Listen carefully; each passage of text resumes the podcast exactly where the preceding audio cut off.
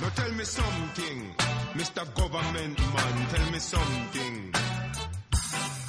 How long you really feel you coulda keep we under heel when the truth done reveal about how you grab and steal, about how you make your crooked deal, make your crooked deal, eh? Well down in Southall, where each the get fall, the Asians them form up a human wall against the fascists and them police shield.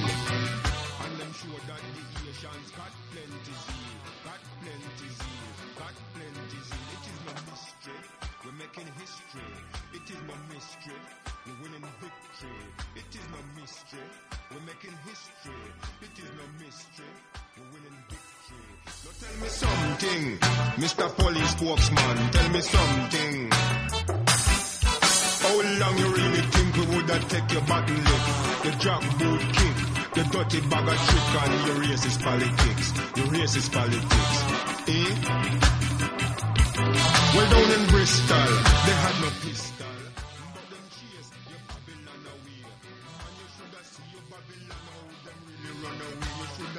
Babylon them pick up that gear, pick up that gear, pick up that gear. It is no mystery, we're making history.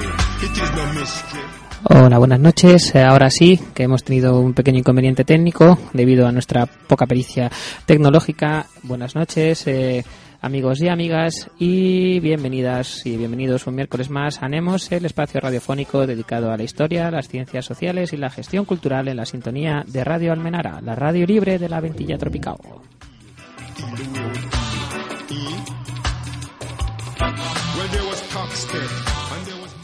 Así es, de nuevo en antena a través del 106.7 de la FM o de www.radioalmenara.net en diferido. Gracias a nuestro podcast para todos aquellos que a estas horas de las noches estéis ya durmiendo.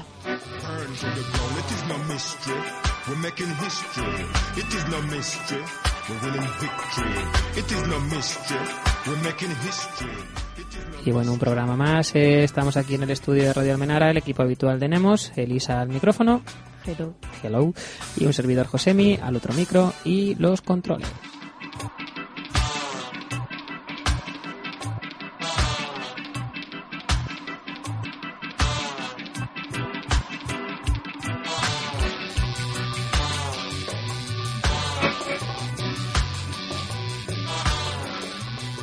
Para el programa de hoy os traemos una charla que mantuvimos hace unas semanas con Marc Almodóvar, autor del volumen Egipto tras, la barricada, editado recientemente por Virus Editorial, que ya son amigos del programa, hemos hablado de, varios libros de esta editorial catalana. Eh, debido a lo candente del tema, ya que nosotros no tenemos mucha idea, contamos para esta charla con la inestima- inestimable ayuda de Luis García Illanas, amigo personal y del programa, que además acababa de retornar, de Egipto cuando tuvimos dicha charla. Esperamos que la disfrutéis tanto como nosotros, pero si os parece, antes de entrar en materia vamos a darle un repaso a la agenda cultural de esta semana.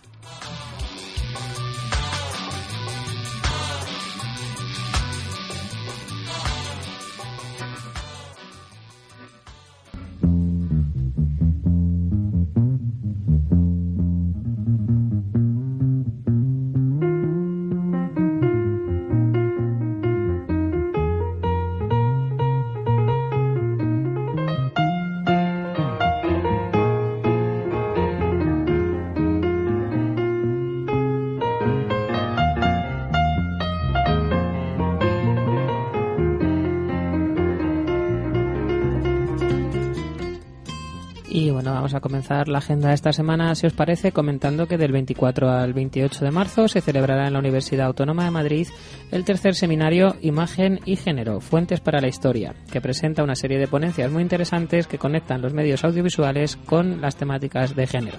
Para inscribirse y recibir más información sobre el mismo, tenéis que remitiros a la siguiente dirección de correo, que es imagen y género, todo junto, arroba gmail.com.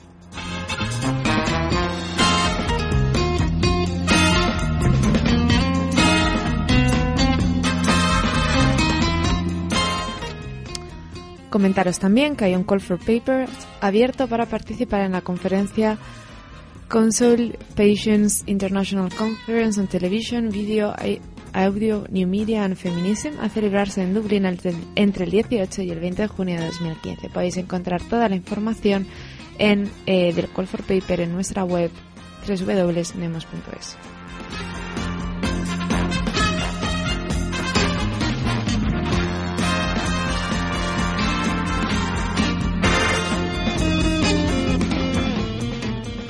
nos ha parecido interesante también eh, reseñar que se celebrarán las terceras jornadas de, de, Historia no medio en la Universidad de Vigo entre el 26 y el 27 de marzo y bueno pues se verá a través de distintas ponencias y comunicaciones la relación entre las nuevas tecnologías y la pedagogía de la historia. Más información de nuevo en nuestra página web www.nemos.es.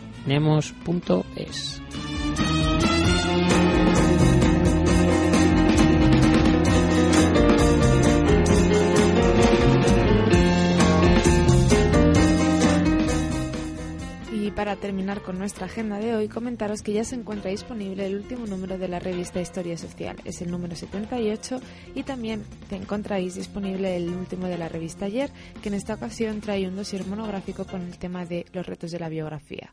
Así que si os parece, si os parece, damos, lo siento hoy, no sé qué me pasa, damos por finalizada la agenda eh, cultural de esta semana. Y eh, antes de pasar a la charla, pues vamos a poneros que mantuvimos con Marc Almodóvar y nuestro amigo Luis Villana, vamos a escuchar un poco de música.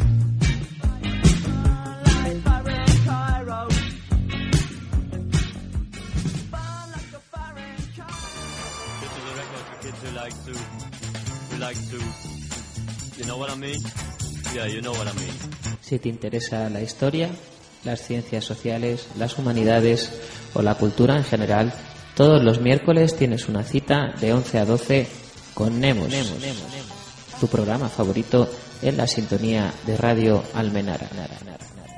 Escúchanos a través del 106.7 de la FM o de www.radioalmenara.net.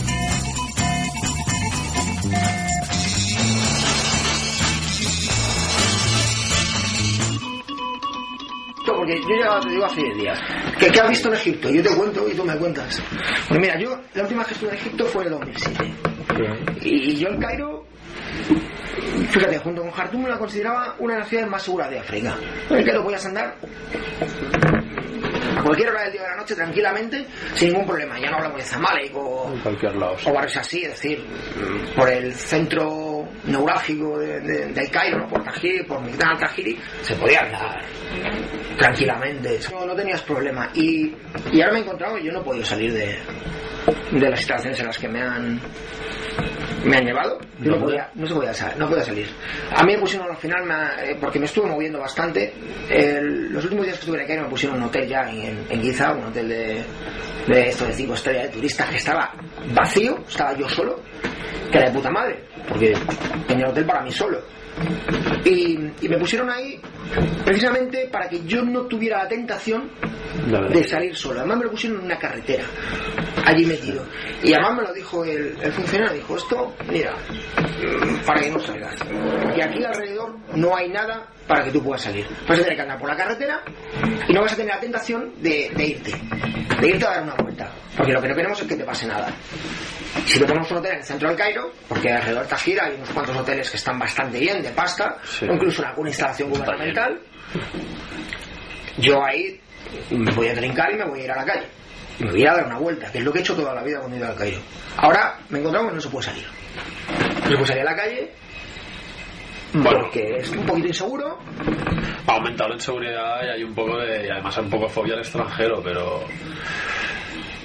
Bueno, al fin y al cabo también es algo. Hay gente que también lo alimenta, ¿no? Y a veces, ya no sabes dónde está el límite entre lo que, lo que es real y lo que también está un poco creado. Entre ahora hay una sensación de, de- de agitación, de movimiento. También interesa generar la sensación de que hay el movimiento ese. Bueno, que hay, que hay, que hay inseguridad para justificar un poco la mano dura, ¿no? También. Entonces, bueno, es complicado. Sí que es verdad, ha habido compañeros periodistas, bastantes que han sido, bueno, de hecho, la semana, justo cuando el 25 de enero, un compañero de EFE fue agredido en la Plaza Tahrir. Bueno, un equipo de, gente, de periodistas, entre gente de EFE y eso, fueron agredidos en la Plaza Tahrir. Y eso se repite habitualmente, está sucediendo bastante. Pero bueno, yo creo que al fin y al cabo sucede lo que sucede en todos lados. Todo depende de dónde metas la cabeza y- y de qué forma la metas también, ¿no?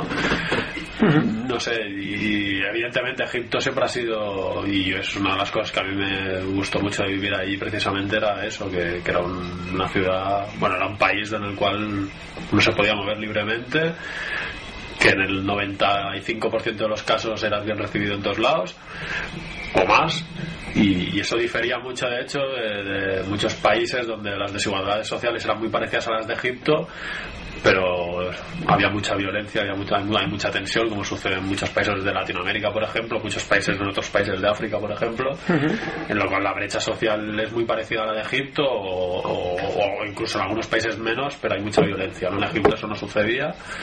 Ahora estamos en una situación de tensión, veremos si eso se alarga o no se alarga, aunque yo creo que, que en, que en realidad yo creo que es una, es una situación temporal de tensión que, que, veremos hacia dónde evoluciona. ¿no?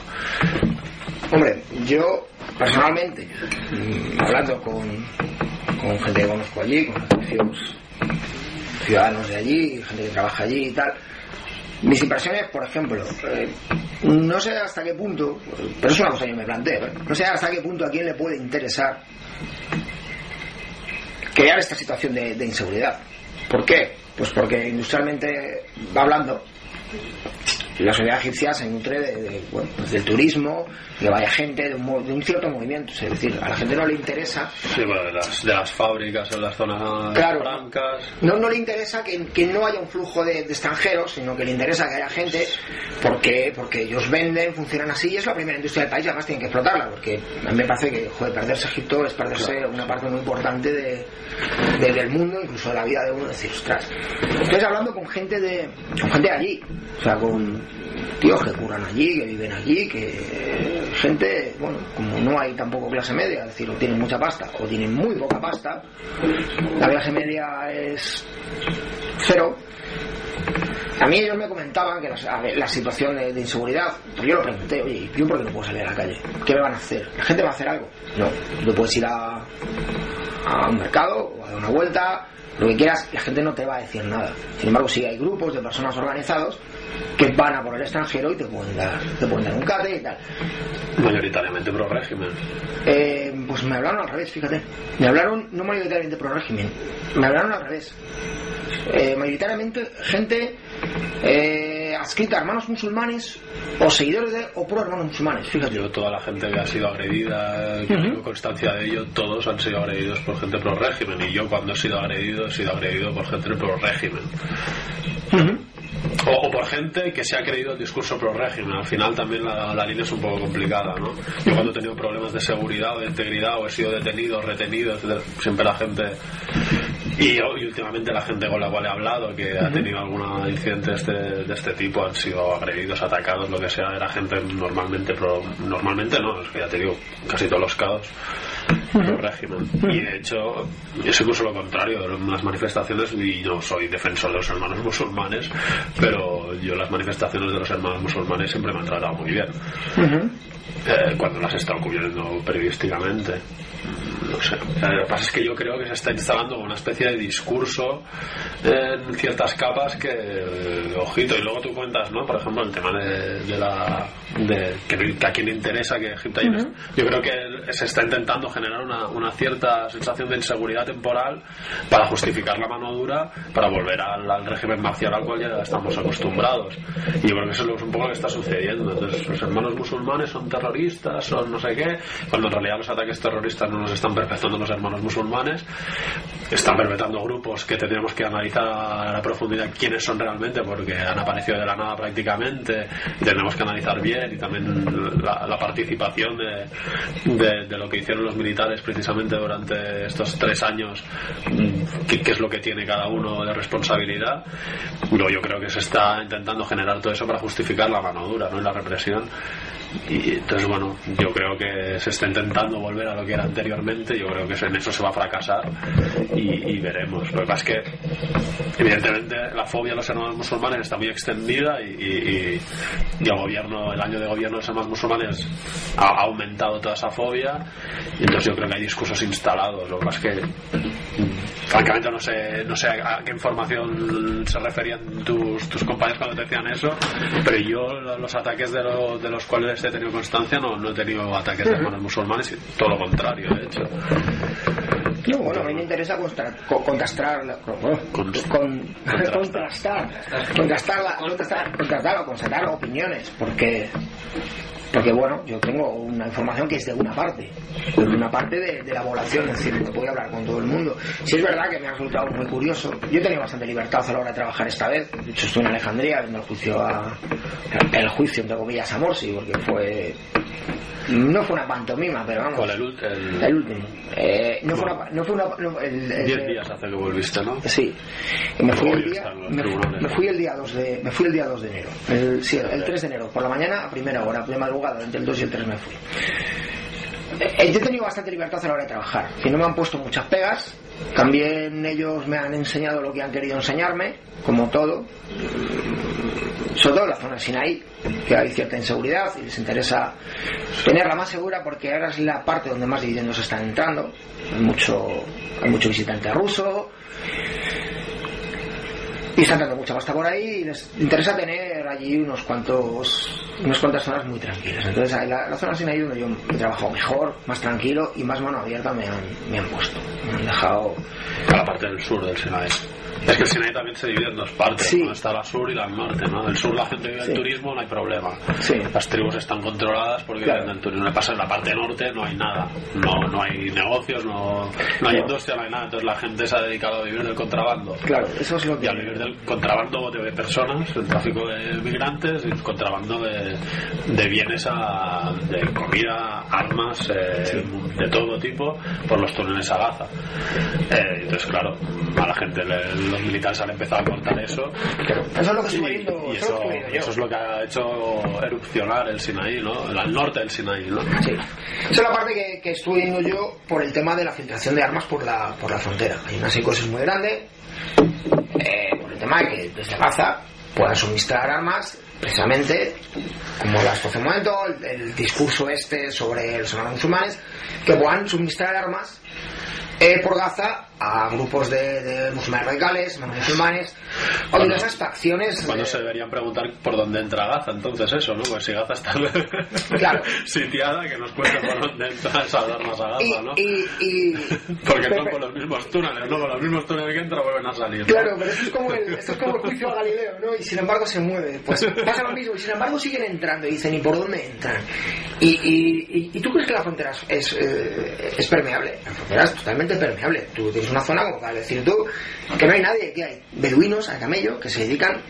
Y esto nos daría para una charla muy larga sobre el tema del tráfico de personas que me parece, o sea, para hablar entre nosotros y analizar me parece fascinante. Ahora, me parece una de las, de las cosas que yo he leído y he estudiado, la una de las mayores salvajadas que yo he visto en muchísimo tiempo. Es, es tremendo pensar que en el siglo XXI exista una una zona tan cerca de la moderna y occidental Europa y los derechos humanos de la historia que sea que pasa eso. Que pase eso. Que se secuestra gente en Etiopía, Sí, se sí. secuestra a gente para hacer negocio con el tráfico de, de migrantes, o sea, para llevarlos, tenerlos un año en el Sinaí metidos en un agujero, abusando de ellos, de todo tipo de, de aberraciones que nos podamos imaginar y las que no nos podemos ni imaginar, sí sí para luego lanzarlos ahí a, a que crucen la frontera corriendo con Israel, con, aún con el riesgo de que los militares les peguen un tiro, que es lo que muchas veces sucede. Sí, sí, sí, porque además, además los militares. Eh, eso, eso es otra cosa que también he visto yo mucho en, muchos países de, de, de la órbita árabe, Oriente Medio y tal. Los militares tienen la mano abierta y bueno, si tú eres capaz de ponerles en la mano lo que ellos quieren, tienes carta blanca. Night to Cairo.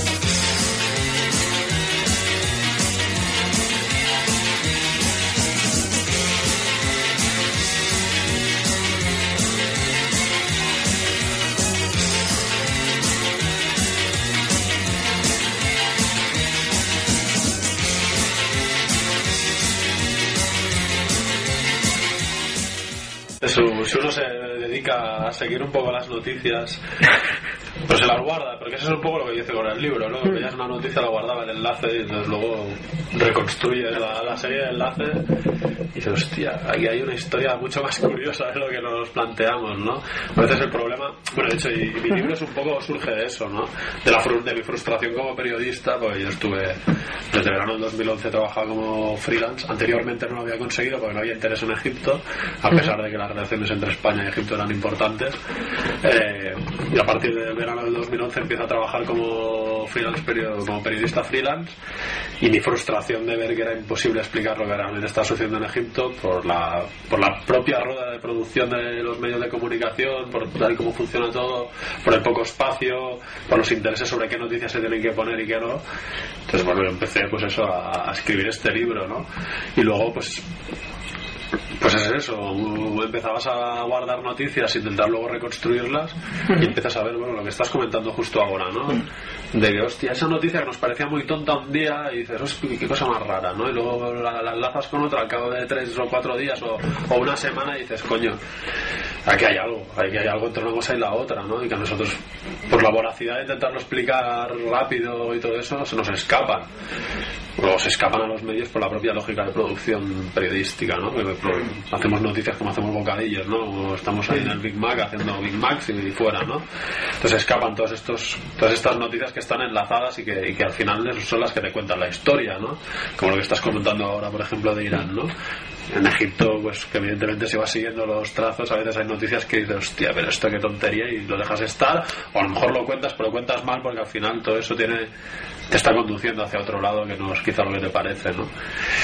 Y un poco es eso lo que se intenta, intenta hacer con el libro, ¿no? Y es que es, es que es eso, en realidad, a veces las historias son mucho más exageradas que cualquier película de espías que te puedas imaginar. Veces dices, hostia, pero qué exagerado que. No, no, es que tú empiezas a seguir el, el desarrollo de las noticias y es peor que cualquier thriller político o geopolítico, como lo quieras llamar. Es mucho peor. Es que tú comentabas el tema del, cauce del Nilo y ahí hay una de las guerras que, que claro, eso no, no, no lo introducido en el libro, pero es otra de las múltiples guerras que hay, ¿no?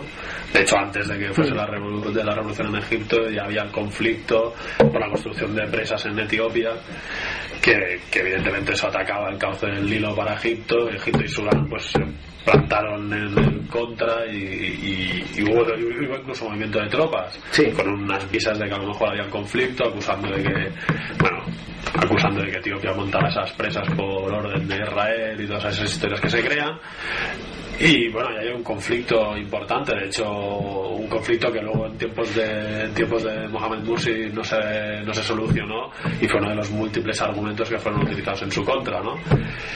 Luego también el tráfico de armamento a través de la frontera porosa completamente entre Sudán y Egipto, que, evidentemente entra, ¿no? bueno, armamento, hachís, de todo lo que quieras, pues evidentemente forma parte de lo mismo. Es una zona del país que no está desarrollada, que no, lo único que vive es del turismo y gracias, y ahora a día de hoy ni eso, pues evidentemente hay mucha gente que vive de ello, vive del tráfico, vive de, de- de- de- bueno, de hacer de, de- de escalera, de, tra- bueno, de, de- de- de- de cadena de transmisión entre, entre lo que entra por el sur y llevarlo hacia el norte, ¿no? Pues la. Y, y también el tráfico de personas, evidentemente. Claro. Que en este contexto tan tan truculento, para mí que no tengo ni, o sea, ni idea mayormente, porque ando completamente de- desconectado de la realidad, y que creo que es lo que ocupa gran parte de tu libro, que qué papel juega la movilización ciudadana de, de 2011, porque es un sin Dios de, de situación a nivel internacional en el contexto con los países vecinos, interiormente también tiene traca la, la historia de Egipto, entonces ¿qué, qué papel juega en, en 2011, aparte de, como has comentado antes, volver a poner a Egipto probablemente en primera plana de los medios internacionales, ¿qué papel juega esta movilización ciudadana? No, claro, yo creo que la movilización en 2011 lo que genera es un, es un primero la, la sociedad rompe una barrera del miedo construida durante décadas y décadas y eso es algo importantísimo y que a día de hoy yo creo que es el, el gran, la gran victoria de este proceso. Yo creo que la movilización pues, pues hace tambalear el régimen en su momento fuerza fuerza del propio régimen a salvarse sacrificando la cabeza de Mubarak y haciendo un pacto con los hermanos musulmanes, que esa es el- la gran situación que se produce, ¿no? Los hermanos musulmanes y los militares hacen un pacto para convertir lo que era un proceso de revolución y que pre- pretendía pues romper con todo esto de lo que estamos hablando, bueno, y muchas más cosas, ¿no? Y, y hacer un, un cambio completo copernicano de, de la, de la situación social, económica, política y romper esa dicotomía histórica entre militares e islamistas y todo eso. Todo eso que se pretendía, pues hacen un pacto militares islamistas para, para encauzar ese proceso de revolución enterrarlo y, y- liberarlo hacia y liderarlo hacia un proceso de transición política que llevase a las urnas eh, constitución etcétera etcétera y procesos legislativos sucesivos que evidentemente iban a beneficiar por el hecho de, hacerlos muy rápido y sin haber solucionado los problemas planteados por, por la gente de la Plaza Tahrir y en, y en las calles de Egipto eh, iban a beneficiar evidentemente a, la- a los grupos más organizados que en su momento era el régimen que en ese momento estaba fraccionado por precisamente por la revolución y los hermanos musulmanes que son los que se llevan la victoria electoral en su primer proceso en las primeras elecciones y las siguientes o sea que tienen una bajada constante de popularidad ¿no? entonces bueno lo que se lidera entonces es un proceso de contrarrevolución para cargarse ese ímpetu de la calle entonces, bueno, el último episodio es que los militares, cuando ya no necesitan a los hermanos musulmanes, cuando ven la oportunidad de sacárselos de encima, es lo que hacen. Hacen, hacen aprovechan la, indignación popular contra los hermanos musulmanes para volver a retomar el poder y para volver a intentar reconstruir todo aquello que fue dañado con la revolución de 2011. ¿no? Y esa es la situación en la cual estamos ahora, en un, proceso- en un, punto involucionista, pero que evidentemente no nos, no nos vuelve a poner en la casilla cero, nos ponen en una casilla que se asemeja a la casilla cero, pero con todo el bagaje que tenemos previo de esos tres años y con una calle que sabe que en tres años ha hecho caer a dos presidentes, algo que en 2010 se lo planteas a cualquier egipcio y te hubiese tomado por loco. Entonces, ¿dónde está la calle a día de hoy? Pues a día de hoy la calle eh, sigue palpitando, lo que pasa es que eh, con esa fracturación y ese proceso involucionista, pues está, está temerosa de la situación del país y, y- y está un poco descolocada porque no sabe cuál es la posición. Yo creo que el corazón revolucionario se está intentando aprender de los errores que se han sucedido en estos tres años y, y yo creo que la posibilidad de que vuelva a haber agitación política y social en los próximos meses eh, en el tiempo por venir yo creo que intentarán aprender de los errores que han sucedido para, para, para tomar un poco la paella un poco más por el mango ¿no? ¿Tú crees que es su revolución pendiente? Yo creo que el pueblo egipcio tiene una revolución pendiente, social, económica. ¿Tú crees que es la revolución pendiente de, de Egipto esta que han tenido ahora? ¿O no es que Egipto tiene una revolución pendiente tiene muchas revoluciones ¿no? Sí, Egipto, el pueblo, los árabes en general, los países árabes tienen una, una revolución pendiente, una revolución. Vamos a decir llamarla social. ¿Tú crees que esta es la revolución que ellos necesitaban, que ellos tenían que haber hecho hace muchos años? Planteo de otra manera. ¿Tú crees que esta se- sería la revolución francesa de los egipcios? Eh, bueno, primero yo quiero romper con la idea de que, los, de que las sociedades árabes, como, como digo los egipcios, no, no, no se revolucionan, porque desde 1882 hemos tenido lo mínimo cuatro procesos revolucionarios en Egipto, con más éxito o menos éxito, evidentemente, no cuatro, no cinco.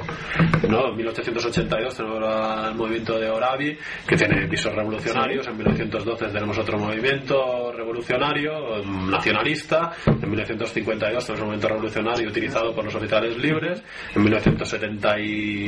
1977 la revolución del PAN contra Sadat, y luego tenemos la de 2011, tenemos cinco grandes procesos y luego tenemos pe- pequeñas intifadas, podríamos decir, ¿no? Es decir, yo creo que, que, que procesos eh, revolucionarios hemos tenido varios, si ellos han tenido, si luego han sido capaces de revolucionar la sociedad o no, algunos han tenido más éxito que otros y algunos pues los procesos han liderado para un lado para otro. Al final, vamos a analizar todas las revoluciones, nos. No, no, no, creo. Voy preparando la comida. Sí, claro, no, no, no, no, por ejemplo, a mí me interesa mucho la revolución de, de 1920-1912 con, con, eh, con un Butros Ghali, un Butros Ghali de primer ministro, haciendo y deshaciendo, y bueno, es una constante en la, en la historia de, Egipcio, eh, de Egipto, perdón, eh, entre el siglo XX y el siglo XXI, ¿no? Siempre hay un Butros Ghali que la está cagando. Y, y- y bueno, porque no hemos hablado de de, de- de- del hijo de Mubarak. Que, que en eso, todas las personas con las que yo he hablado en Egipto este último viaje coincidían en lo mismo. Es decir, podían estar más o menos de acuerdo los hermanos musulmanes en Al-Sisi o Al-Sisi sí, Al-Sisi no, los hermanos musulmanes. Todos coinciden en lo mismo. Gamal Mubarak Gamal Mubarak es el mal absoluto. O sea, si Gamal Mubarak no mete la mano, igual muchas de las cosas que han pasado no hubieran pasado. Todo esto viene porque Gamal Mubarak ha empezado a hacer y a deshacer a voluntad.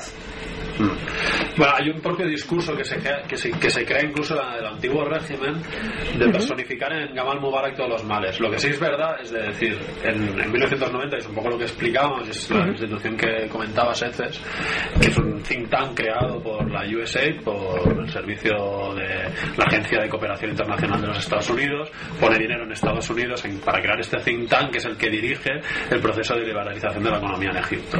Cuando llega Gamal Mubarak en 2005 a la, a la presidencia del, o, o- o- la Secretaría General del, del Partido Democrático Nacional, bueno, Secretaría Política, perdona, del Partido Democrático Nacional, que es el partido del régimen, entonces hay todo ese proceso de que parece que va a ser el sucesor, empieza a meter a gente muy muy muy afín en, en- en la dirección del país, en, en primer, bueno, primer ministro, Ahmed Nadif, y los ministerios de finanzas, eh, etcétera, etcétera, entre ellos Boutros Ghali.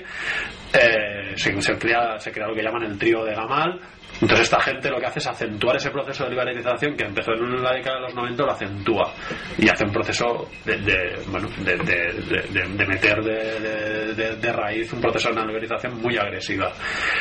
Eso combinado con, con una enorme corrupción que hace que en lugar de que la corrupción eh, esté en, los visos que había estado durante los últimos 60 años en manos de los militares, en manos de las instituciones genera- eh, militares, etcétera, etcétera, de- de- del propio Estado, se empieza pues a abrir la, la vena a un, a, un, a un séquito de hombres de negocios que hacen, hacen mucho dinero en poco tiempo. Entonces, eso genera malestar dentro del propio régimen y genera malestar dentro de la propia institución militar que yo creo que se debe entender para, para ver un poco cuál es el posicionamiento que tienen los militares durante, durante la revolución, ¿no? O sea, los militares tienen malestar con, con el propio Mubarak precisamente por Gamal Mubarak. Entonces hay un, hay un, hay un discurso creado dentro de, de- de los propios partidarios del antiguo régimen de que todo el mal es Gamal Mubarak.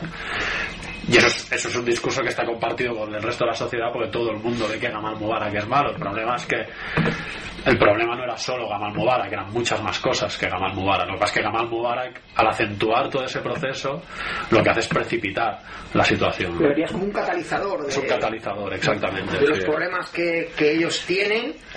Sí, Lo que pasa es que Gamal- la historia de Gamal Mubarak utiliza como la excusa típica de, de, de, de, de- de- de- los regímenes o de las instituciones o del propio sistema capitalista de que el problema no es el sistema, sino que son unas manzanas podridas. Y ese es un discurso que, que utilizan los hermanos musulmanes. ¿eh? Los hermanos musulmanes cuando llegan al poder dicen que las políticas de- del antiguo régimen no eran malas, las, las políticas eran buenas, las políticas económicas se pueden seguir haciendo, que el problema era solo unas manzanas podridas, que es el discurso, ¿no? Entonces, claro, el problema es, bueno, si es verdad, hay unas manzanas podridas que están haciendo que el, que el problema sea mucho mayor, pero el problema yo creo que es, es, es- es- generalizado, es decir, desde 1991 hasta el 2005 que Gamal Mubarak llega a la presidencia, llega a empezar a controlar la- eh, las políticas eh, económicas y de- del régimen, eh, una sociedad egipcia o, o la economía egipcia que es, es alabada internacionalmente por las instituciones internacionales con números macroeconómicos muy buenos, cuando nos fijamos en los detalles, el 40% de la población egipcia se sumerge bajo el umbral de- del umbral de la pobreza y un 25% o 30% está bajo el umbral de la extrema pobreza. Y todo eso se sucede desde 1990, o un poco antes si queréis, pero en 1990 hasta 2005 que llega Gamal Mubarak. O sea, Gamal Mubarak ya se encuentra con una sociedad completamente fracturada. Lo que pasa es que él lo que hace es acentuarlo y dar y hacer que la corrupción llegue a manos de una gente, de, de un sector de hombres de negocios que antes no habían, no habían accedido a ello, porque estaba cerrado a las instituciones militares.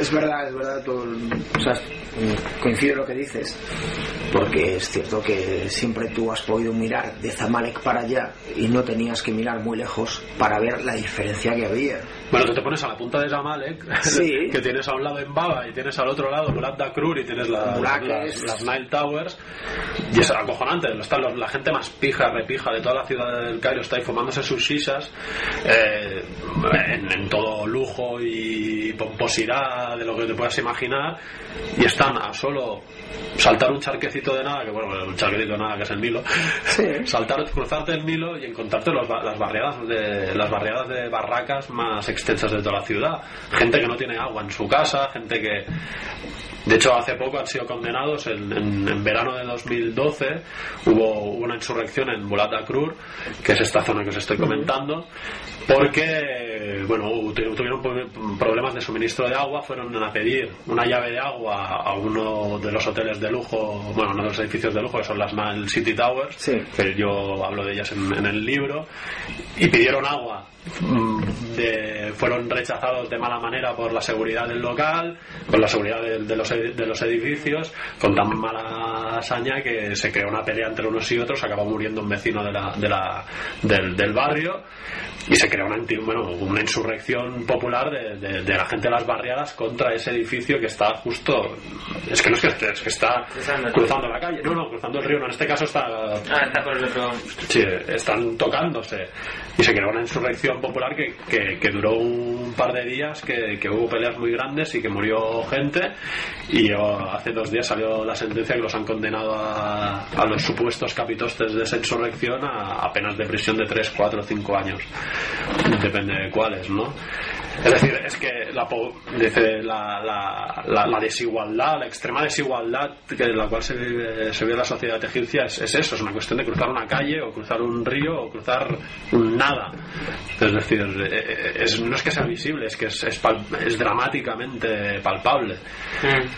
Sí, Eso es muchas, veces, bueno, Y eh, una pregunta, ¿y cómo, cómo ha podido pasar desapercibido esto para, Para nosotros. para nosotros durante tanto tiempo? Bueno, yo te digo, en 2008 yo me voy a Egipto, eh, entre otros motivos, porque a mí me llama la atención los movimientos obreros que están sucediéndose en Egipto y que aquí no se hablaban para nada. Yo desde que llego allí, bueno, tomo un tiempo de aclimatación para intentar entender la sociedad, etcétera, etcétera, y empiezo luego a intentar vender artículos hablando sobre la brutalidad policial, hablando sobre las movilizaciones obreras, hablando sobre todo este tipo de cosas. A mí los medios españoles no, no les interesa. No quieren hablar sobre ello, quieren hablar sobre cosas bonitas de Egipto, sobre cosas de, de egiptología, de no sé qué, cosas.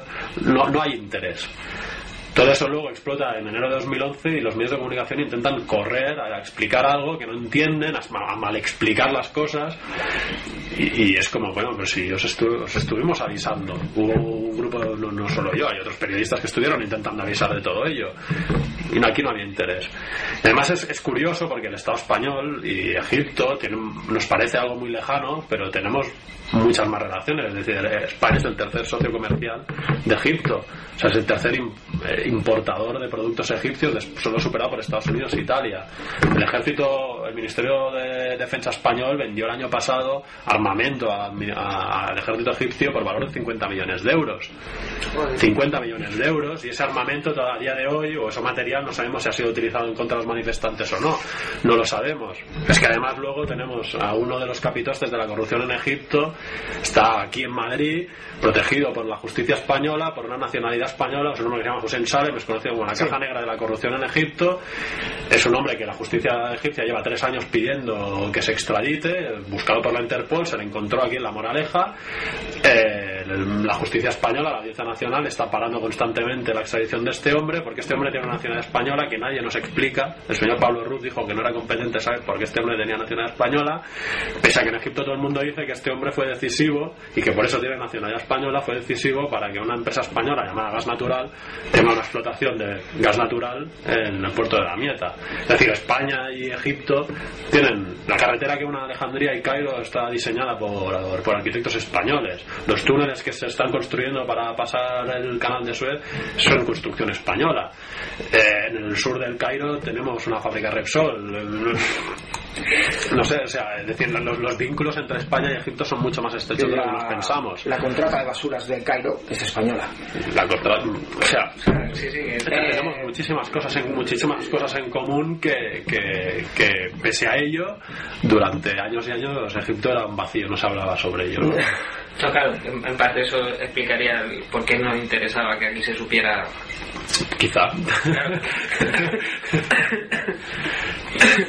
y entonces un poco el libro también intenta romper esa barrera de que también eh, eh, aquí se tiene mucha facilidad en, analizar lo que sucede en algunos países, sobre todo en América Latina, por ejemplo, sobre los procesos, qué, papel ha tenido Fondo Monetario Internacional, el Banco Mundial en la generación de, de regímenes políticos en América Latina, todo, eso es a, la izquierda aquí o a las sociedades aquí han sido fáciles de interpretar. Del, Medio Oriente o del, Próximo Oriente o, o hablamos de, de- del caso de Egipto, hay como una barrera, no sé si racista o social, que nos impide leer con la misma, con la misma, con la misma lógica lo que sucede en estos países. Y tenemos como una barrera que, que nos hace analizar eso como si todo eso fuese una pelea entre islamistas y militares, cuando las cosas son mucho más complejas que eso, porque islamistas y militares se ponen de acuerdo en lo que es esencial, lo que es la economía, en lo que son las políticas represivas, en lo que son las políticas de libertades eh, sociales eh, generales, en, en eso se han, puesto, se han puesto de acuerdo y lo hemos visto en este proceso de transición. Luego lo que varían son luchas de poderes entre quién controla eso. Claro. Y luego hay detalles folcloristas entre que unos van vestidos con casaca y los otros van con barbas. Estado, la, la cuestión es que en Egipto el Estado prácticamente no existe, es una ¿Tú crees que es un delgada estado línea. fallido? Es un Estado no creado. no, no creo ni que llegue a fallar, porque es que es que la imagen para muchos egipcios de lo que es el, el- el Estado es única y exclusivamente la policía en la calle. Prácticamente. Luego sí, tienen escuelas, tienen hospitales, tienen, pero para entrar en el hospital tienes que pagar, para estar cada noche en el hospital tienes que pagar, para entrar a hacer una visita en el hospital tienes que pagar, Sí. Eso lo he visto, yo lo he vivido yo en Sudán, ¿eh? y además, y además, como pagues poco, puedes salir peor que has entrado. Si pagas un poco más, la atención es un poco mejor. Y luego tienes, o sea, la sanidad pública se paga y hay grados de, de- de pagar. Cuanto más pagues, pues un poco más de garantías tiene, ¿no? Luego las escuelas, por ejemplo, hay escuelas públicas y todo el mundo está escolarizado, o casi todo el mundo oficialmente está escolarizado. Pero las escuelas, aparte de que en una aula como esta hay 50 niños metidos delante de un profesor, eh, los niños, como los profesores tienen sueldos de 20 euros, 25 euros, para completar su sueldo y para poder vivir, o bien se buscan otro trabajo, o bien se dedican a sobornar a los padres diciendo que su niño necesita clases de, re- clases de repaso y si no me das clases de repaso, el niño no pasa de curso. Entonces, las familias que teóricamente tienen educación gratuita se están gastando el 60% de su sueldo o el 30% de su sueldo, depende. ¿Para qué? Para que los niños puedan pasar de curso. Pues que no es ni aprender, es que es pasar de curso.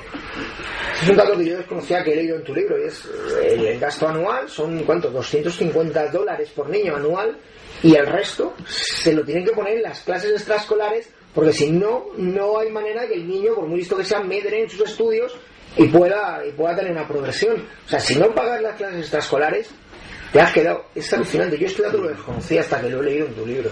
No, no, pero ese es el drama de las familias Es, es una, es una, es otra, bueno, es una, es otra de las muchas salvajadas con las que se, que, que le están haciendo a, a, a- a la población, ¿no? A- Claro, y luego lo único en lo cual se ponían las partidas, es decir, el, el dinero va todo al ejército, a la policía, y luego hay partidas para mantener, como las situaciones están al límite de la supervivencia, pues la subvención del pan y la subvención energética, que eso es lo que el Fondo Monetario Internacional ha dicho, esto se tiene que acabar.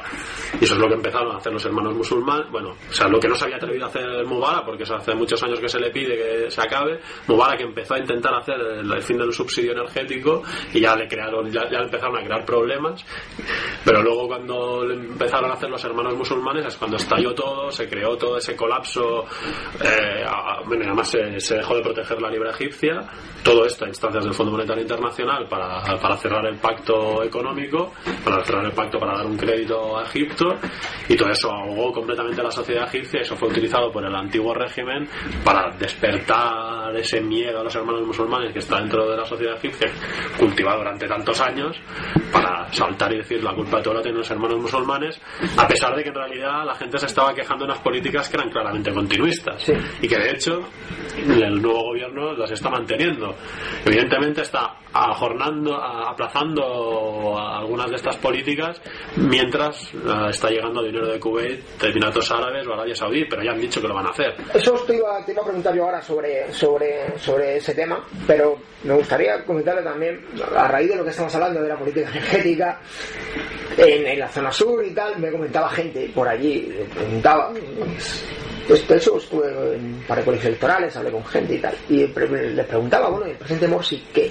Y la percepción que tienen todos es que el presidente Morsi era un señor muy malo, muy malo, muy malo, pero no era muy malo porque fue un señor malo, sino un señor que era una bella persona, te lo decían así, es un buen hombre. El problema es que la, la, la cofradía, como lo llaman ellos, la cofradía es la que le maneja. Y aquí lo que nos ha hecho es que nos ha cortado la luz. Nos ha cortado la luz. La percepción que ellos tenían es que Morsi lo que había hecho era cortarles la luz. Y ellos decían, joder, yo tengo la presa de Asuán aquí, ¿Cómo puede ser? ¿cómo me pueden cortar la luz? La única deducción que ellos tenían es, es muy malo y no nos quiere porque somos nubios. Así, o sea, es tan simple como eso lo que ellos pensaban. Pues se van a volver a dar la cuenta porque ya volvemos a tener cortes eléctricos en Cairo y en las principales ciudades, los volvemos a tener, los cortes. Claro. Además, luego está la gran pregunta, que esa es la gran pregunta, que a lo mejor el tiempo dirá de hasta qué punto esos cortes eléctricos que se producían tan a menudo eran boicots de, la- de- de propios funcionarios que estaban viendo peligrar su puesto.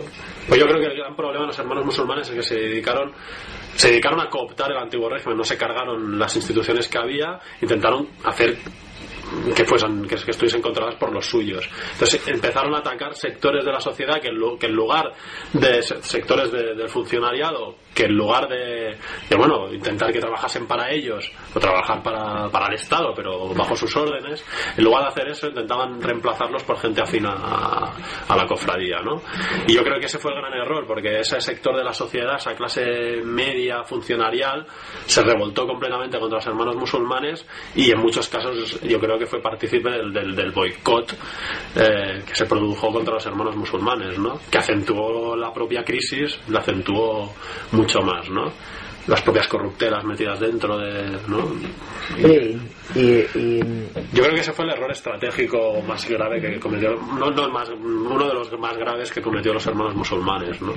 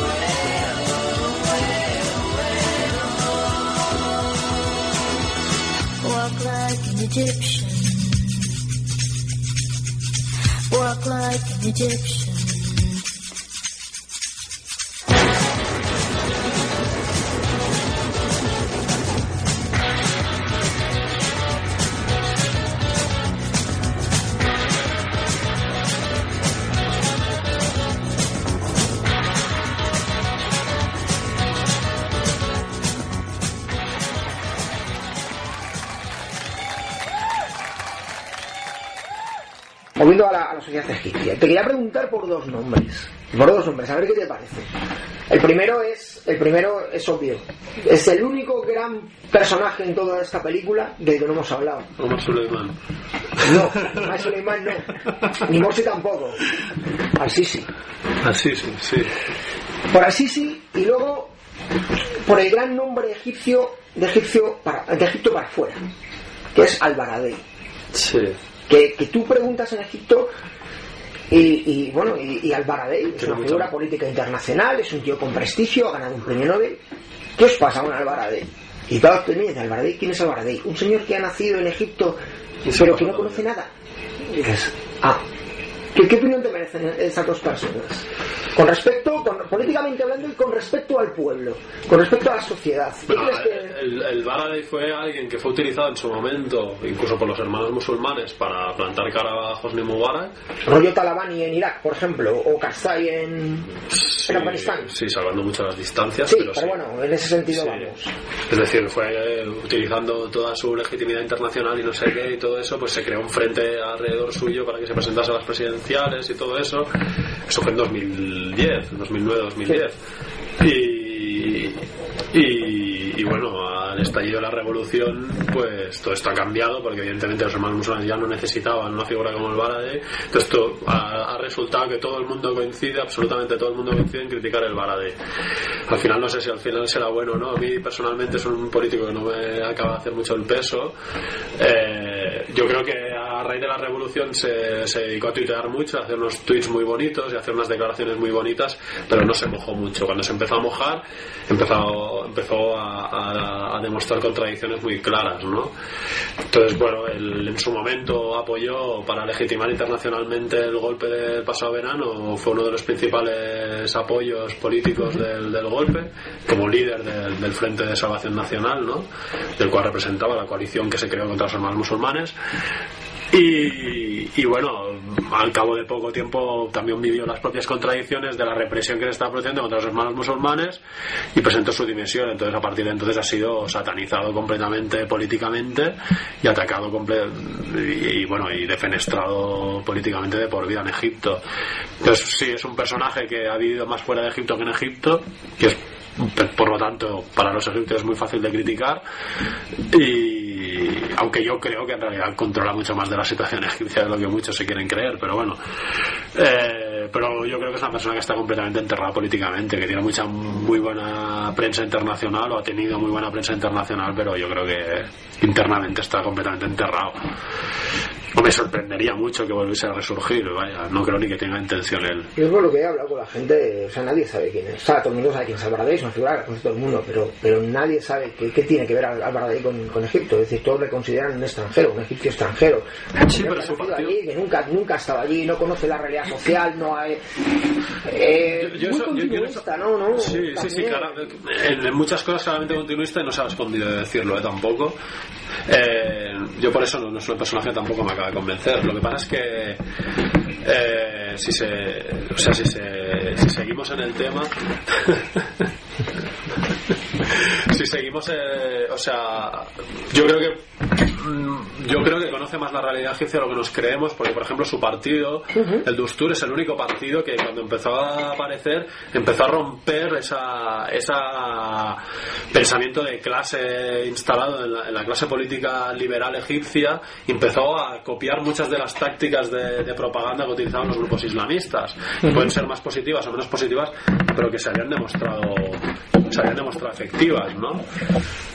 Y entonces yo creo que, bueno, en realidad, pero lo- yo creo que a grandes tiros, en realidad, Mohamed El Baradei está completamente defenestrado políticamente y ya no hay mucho más. Luego, si hablamos del Sisi, como el, Cuidado, eh, sí, sí. el Sisi, que tenemos que tener en cuenta de dónde sale, o sea, hoy en día se le plantea como es un, ya no, no representa la Junta Militar de 2011, cuando en realidad era miembro de la Junta Militar en 2011, que, que de hecho fue conocido públicamente por, por, por justificar la- los ataques, las agresiones sexuales contra las manifestantes mujeres de la Plaza Tahrir de marzo del 2011, que manifestaron como, eh, ¿cómo se llaman esto? Eh, textos de virginidad, le llamaron, cuando en realidad eran agresiones sexuales para atacar precisamente a las mujeres que participaban en las manifestaciones. Él las justificó, él eh, justificó que eso se hacía por la protección de las propias mujeres y que además la mayoría se había demostrado que no eran vírgenes, como si eso viniese a cuento, ¿no? Es decir, ese hombre es hoy en día el general Sisi que defiende la revolución, que no sé qué. Además el Sisi era, era la línea de enlace entre, entre la Junta Militar y los hermanos musulmanes. Y es una persona dentro del cuerpo militar, es de además un poco rara avis que, que, que tiene que tiene un trasfondo un poco religioso importante ¿no? entonces bueno eh, cuidado con este hombre ¿no? luego tiene todos esos visos a partir de, de toda esa enaltación que se produjo en verano toda esa exaltación que hubo a favor de su figura y a favor de los militares le está haciendo creerse que es el nuevo Gamal Abdel Nasser a pesar de las distancias kilométricas que hay entre unos y otros pero pero se lo está creyendo. Entonces bueno en esa gestión estamos no veremos qué es lo que acaba sucediendo. Lo que pasa es que yo creo que si él ahora se presenta a las elecciones está cometiendo un error pues va a volver a poner en primera fila política a los militares y yo creo que eso va, a generar un gran desgaste. Aunque ya se está diciendo que bueno que a lo mejor se tiene que dar de baja del ejército va a poder presentarse no sé qué no sé si realmente eso es lo que va a suceder o no. Yo francamente no lo creo. Aunque lo hayan prometido o han prometido tantas cosas que luego no han cumplido que al final ya no sabemos pero yo creo que estratégicamente es un error y yo creo que él ahora está visitando Arabia Saudí o va a visitar Arabia Saudí en breve y yo creo que Arabia Saudí yo creo que le va a tocar dar el toque sobre eso porque los Emiratos Árabes están muy a favor de que se presente pero Arabia Saudí yo creo que tiene, tiene más dudas ¿no? recientemente en el Shark Ausat salió un artículo sobre este tema y cuando el Shark Ausat dice algo acostumbra a ser algo que, que se piensa en los despachos de Riyadh ¿eh? Entonces bueno veremos veremos qué es lo que acaba sucediendo Yo estoy de acuerdo en el tema de lo que acabas de comentar. Sí, sí, es, un, es probablemente el más, el más religioso de todos los, de todos los generales. O sea, yo lo que entiendo de todo esto es que de una forma u otra no va a haber forma de, de romper con el antiguo régimen. En principio, salvo que salvo que la sociedad civil vuelva Yo es, que, yo es que creo que el hecho de que se vuelva a presentar el Sisi va a volver a, dinamitar todo, toda, la toda la situación. Yo creo que volver a meter un militar va a volver a erosionar la popularidad de los militares. Los hermanos musulmanes a corto plazo veo bastante difícil que recuperen su popularidad completamente erosionada. Entonces, eh, yo creo que van a, van, van a volver a, eh, a ver eh, episodios de estallido popular. Entonces, hay posibilidad de que todo esto se vuelva a agitar otra vez. Y yo, realmente, yo soy optimista en que, en que va a volver a haber movimientos. Eh, si se va a acabar derrumbando el régimen por completo o no, parcialmente, los militares se van a volver a las casernas o no, eso es lo que tenemos que ver todavía. Es un poco temprano para decirlo, pero yo creo que hay, hay bastantes posibilidades de que la cosa se vuelva a agitar, sobre todo porque además los problemas económicos, sociales, etcétera, etcétera, no es solo que no se estén arreglando, es que no se están poniendo sobre la mesa. no, no se están abordando cambios, o sea, se está abordando con una política continuista, por lo tanto los problemas no es que no es que desaparezcan, es que siguen ahí, se están eh, empeorando, ¿no? Por eso te comentaba yo al principio de, de cuando hemos empezado a charlar sobre el tema de la revolución pendiente. Para mí la revolución es que, es que el pueblo rompa con todo, con todo lo que le está pisando el cuello, si me permite la expresión, y es acabar con lo que tú has comentado, que es el antiguo régimen, es decir, aquí en el 52 o en el 53, que es el general Naguib, eh, Nasser. Nasser que empieza con unas políticas de economía controlada, de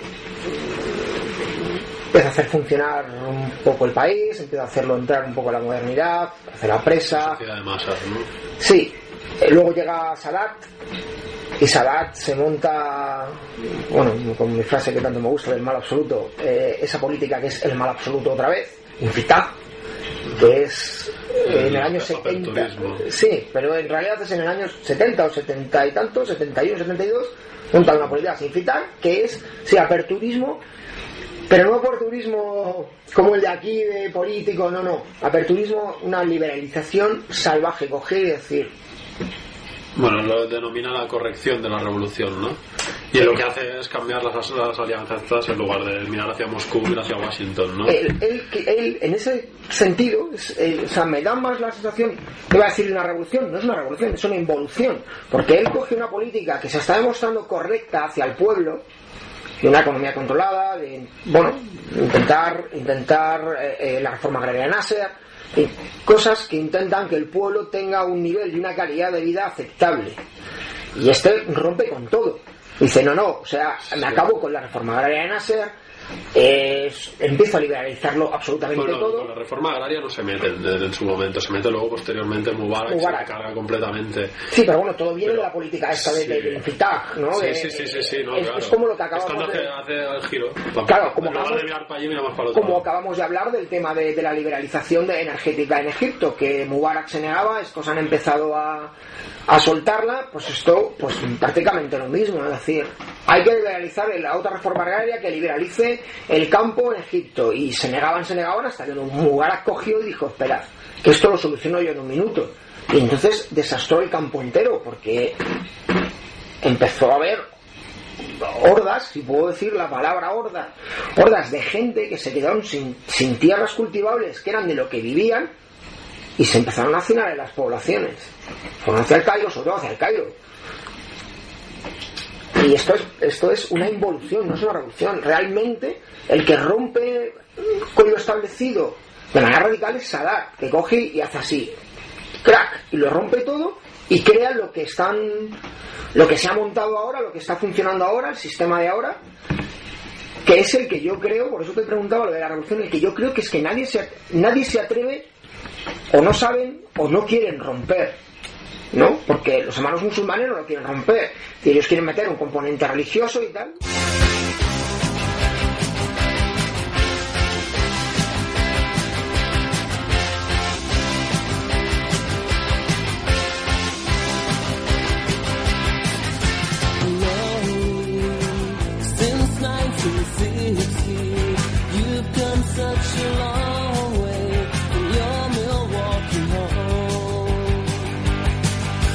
love.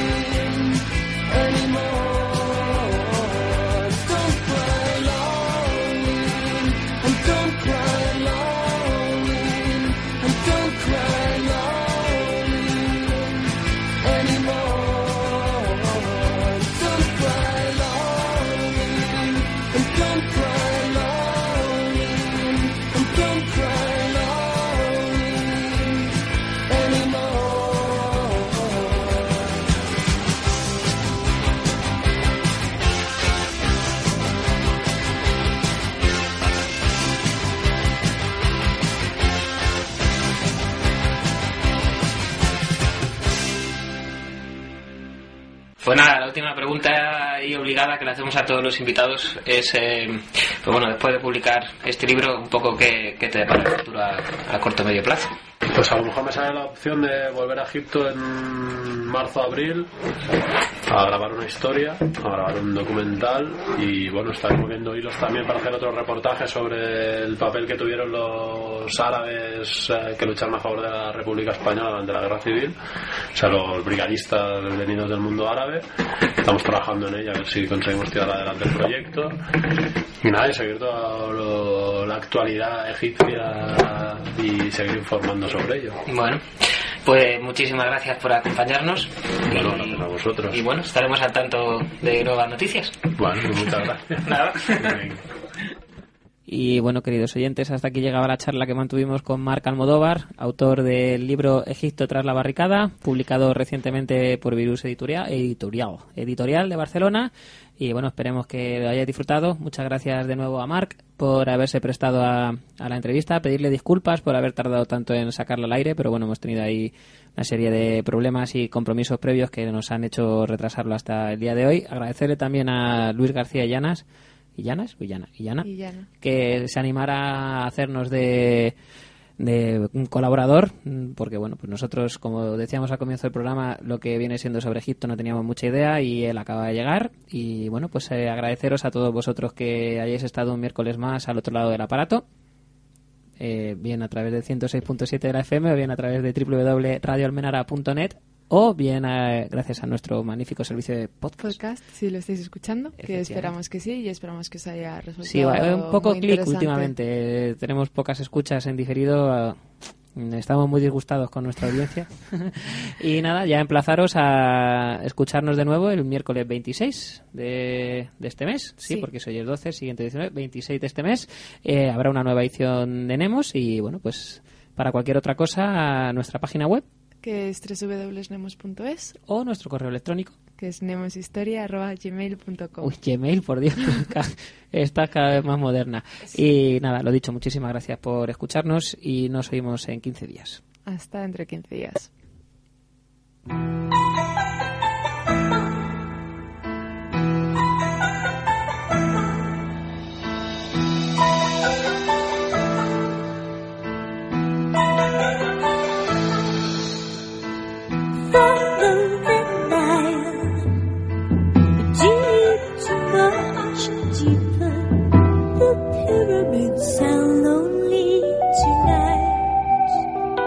we said.